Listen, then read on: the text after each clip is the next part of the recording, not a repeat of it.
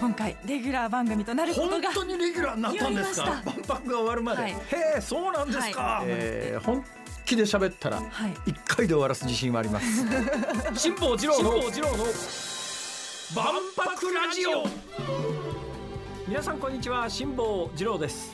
こんにちは ABC アナウンサーの福戸彩です。辛坊治郎の万博ラジオ。この番組は万博をこよなく愛する辛坊治郎が2025年の大阪・関西万博についてさまざまなゲストとともに詳しく熱く掘り下げる万博ポータル番組です。最新情報はもちろん今後の課題やワクワクする情報を毎週ぜぜひひでお送りします。ぜぜひひでってどんな放送なんだよその毎週ぜぜひひでお送りしますって初めて聞いたわ。あまり聞かないフレーズですね、えーどういう意味かというとあの1回目お聞きになった方はご存知だと思いますがというかまあ1月1日に特別番組でやった時に聞いた方もご存知だと思いますが意外なことに万博ラジオという名前がついているんだけれども別に万博のいわゆる紐付きよいしょ広報番組ではなくてですね、えーいろいろ多角的に万博を掘り下げようと。だからまあ前回もいえあのパビリオンの受注みたいなものがなかなかあの入札がねそう順調にいってなくてやっと一つ決まったよみたいな話をお伝えしたぐらいですから、はい。まあ、これなかなかね、えーどこまで喋れるかということで言うと本当にギリギリまで喋ったら1回で終わってしまいますと1回目に申し上げたんですが とりあえず2回目まではこぎつけました。はい。皆さん早く聞かないと終わっちゃうよっていうそういう番組でございます。はい。一回一回大切に頑張っていきましょう。ははい、なかなかあの爽やかな受けで大丈夫です。はい。い。よかったです。それでいきましょう。はい、ね この後は。24になられた福戸さん。24はい。に、はい、なりまして、はい。もう一週間ほあおめでど経ちますとうございます。ありがとうございます。この後は万博ニュースヘッドラインです。辛坊治郎の万博ラジオ。大阪・関西万博ニュースヘッドライン。先月の主な万博関連ニュースです。大阪府と大阪市などは東京オリンピック・パラリンピックをめぐる入札談合事件を受け府と市の入札参加資格が停止中である電通や博報堂との協賛金集めなどに関する業務協定を解除する方針を固めました。また万博協会は汚職や贈収賄など不適切な行為に関する処分を明記したコンプライアンス規定を新たに設けました。万博会期中主に会場内で開かれるおよそ8000に及ぶイベントの統一コンセプトがその一歩が未来を動かすに決まりました。関西経済連合会の松本正義会長は先月14日の定例会見でおよそ810億円を予定している万博の運営費について昨年10月に韓国で発生した雑踏事故を挙げ警備費の必要性などから上振れする可能性を示唆しました。先月15日総合商社丸紅がアメリカのリフトエアクラフトの開発した一人乗りタイプの空飛ぶ車で国の許可が必要な屋外で初のパイロットが乗り込んだ飛行を行いました。以上です。福戸さん、はい。結構ニュースあるね。結構そう。1週間でも。いやでもね。でも1月嘘だと思うよ。だって先月15日とか先月10 14日とか入ってたからな。確かに確かになんだよそれ。まあいいか。そこで文句言うことないか。はい、いうことでございまして、えーアメリカのリフトエアクラフトの開発した一人乗りタイプの空飛ぶ車。この空飛ぶ車に関しては私も1月1日の特番の時からですね1月1日の特番の時にこの空飛ぶ車の、はい。えー開発者だから4つ運行会社が入る。あの時ちょっとそれがまだ決まってなかったんでそれからこの3ヶ月の間に何が決まったかというと、えー5社運行会社。だから2社が共同で1つを運行するので4つの運行会社が4つ別々の機体を飛ばすみたいですね。だから1月1日放送した番組の中では、はい。えトヨタ系の会社が飛ばす空飛ぶ自動車の話をしてくださったんですがそれ以外に、え3つの種類が飛んでそのうちの1つがこの間あの大阪城公園みたいなところで、えーベンチャービジネスのそこの社長さんが自分でまあパイロットっつったってねヘリコプターって乗ったことありますよね当然。ないです私。え？乗ってみたいんですよね。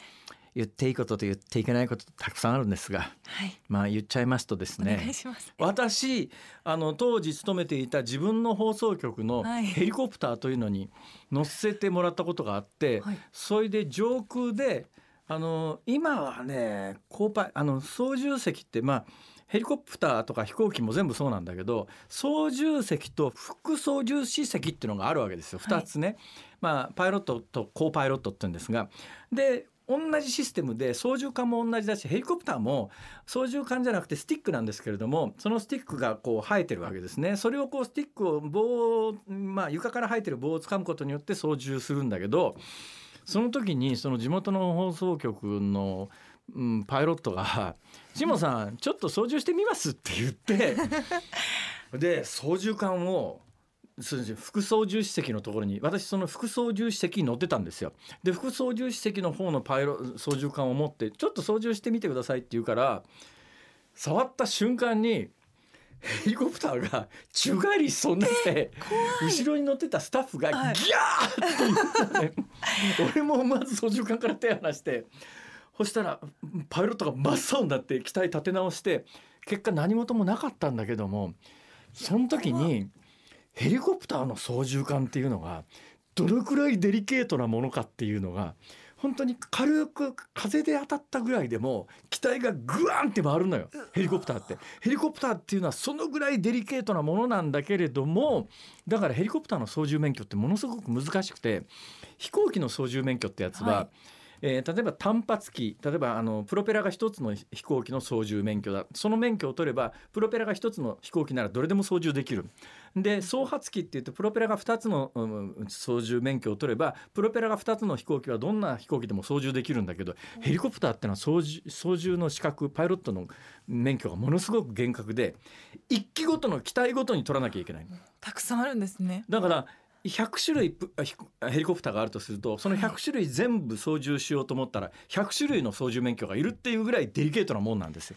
ところが空飛ぶ自動車っていうのはそういうのと全く違って誰でもがボタン一つで操縦できますよとそのデモフライト3月の15日に行われたデモフライトはアメリカで1時間だけ研修を受けたその運航会社の社長さんが自分で、まあ、操縦桿握ってというよりはボタン一つでふわっと舞い上がってその操縦スティックみたいなやつももうほとんどゲーム感覚で機体のバランス取れて行きたいところに行って自動で着陸できてっていうそこまで進化したんだという、まあ、ヘリコプターというのがどのぐらい操縦が難しいか分かってるだけにアメリカでたった1時間研修を受けただけの人があの大阪城公園であの機体をスッと浮かしてスッと着陸させるっていうのがものすごく進化してるんだっていうのが実は分かってですね、はい、感動したんです。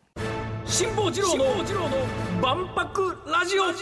この後は70年の大阪万博マニアに次の大阪・関西万博の魅力について伺います。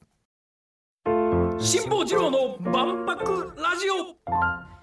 ここからは大阪・関西万博に関わるさまざまな方をゲストに迎え2週にわたってじっくりとお話を伺っていきます今回は1970年に開催された大阪万博マニアとして有名な白井達夫さんにお越しいただきました。よろしくお願いします。はい、えー、万博グッズコレクター白井でございます。よろしくお願いします。よろしくお願いします有名な人ですよこの人、はい、私お目にかかるのは今回が初めてではございません、はい、えー、前回お目にかかった時には万博公園内で結構でっかい展覧会をしてらっしゃって、はい、その時にねはいそうですね。その折にご覧いただきました。ありがとうございます。実はもう一回会ってるんです。え？あのね太陽の塔のね、はい、公開の初日。はあはい。辛坊さんが修復。はいはいはいはいはい、その時に私あ辛坊さんとか言いながら。あ失礼しました。はい。いやさ多分気付いて早いと思います。ごめんなさい。そうですか、い、やあの太陽の塔というのが1970年の万博の時のシンボルタワーでね、はい、えー、その後ほとんどのものは取り潰されたんですが、えー、長年エキスポランドのエキスポタワーというのとそれから日本庭園はまだありますか？あります。日本庭園ね。それと太陽の塔以外はもう全部潰されちゃったんですけど、えー、その唯一残っていた太陽の塔も外から見るとしっかり建てたんですが中はもう荒れ放題だったやつを修復して今一般公開されてるんですが、はいそ、ね。はい、その一般公開された時の初日にお目にかかってるはずだと、はいそうです。知らんがな。いやいや辛坊さん。あのあの壁に辛坊さんの名前寄付のしああ名前が入ってましたね。大阪万博はそれはまあ白井さんに比べりゃですねそうですねメジャーリーガーと、えー、平方のリトルリーグぐらいの違いがありますけれどもそれなりに万博思い入れがあるもんですから、はい。太陽の塔を修復するっていうから、ええ。それは寄付しなきゃいかんだろうっていうので、今行くとプレートがはまってます。ハマってますね。私もあのしました。それで初日にええ。潜り込みました。そうそういうそういうことがあるんですが、それで今手元にこれ角川の何ですか？エクスポ70グッズコレクションっていう、なんかムック本がありますがこれどういう関係なんですか？そうです。ねその時にあの展示してたものの、まあ図録みたいなものですね。で私のコレクションメインで、えー、えここにものすごいい数の万博グッズ関連のカタログ等がありますが、はい。はい。えほとんどがそうですね。個人の私物ですか？90何パーセントは私のものですね、えはい、どんだけ持ってんですかこれあのねい一時1万点は越してたんですけども、はもうあんまりにもあ量が増えて、はい。で万博当時私16歳なんですよねそこから私の方がね3つぐらい年下ですわ。あ私ね中学校入りたてぐらいですから。あそうちょうど3つですね。はい、はい。だからで高校入る直前ぐらいですね。そう高校一年生。あーだからまあはい。ちょうど3つ違いぐらいですね。はい、でそこから53年ですからええ。69ですよ、もう70までにはねちょっとやっぱりもうそろそろ整理せなあかんと。そう思いながら減らしつつあります今これ最後の方にですね、はい。大阪万博制服コレクションというのがあるんですがあはいはい、まさか当時のあのパビリオンのコンパニオンの制服なんか持ってないでしょ？それ私のんですわ。全部？はい。ええこれどうやって手に入れたんですか？あのねこの制服のねほとんど全員の方と直接お会いして、はい、譲ってもらいました。いやこれこれ自宅に持ってたら変な人ですよね。ちょっとびっくりしますね。プレゼント開けて聞きますよねこれがこれねあのねお茶お茶みんなあの聞いてる方がね誤解する。実に家で来てるわけじゃないですよ。いやいやそんなこと言ってお話は始まったばかりですが今日のところはこの辺でお別れです。辛坊治郎の万博ラジオ。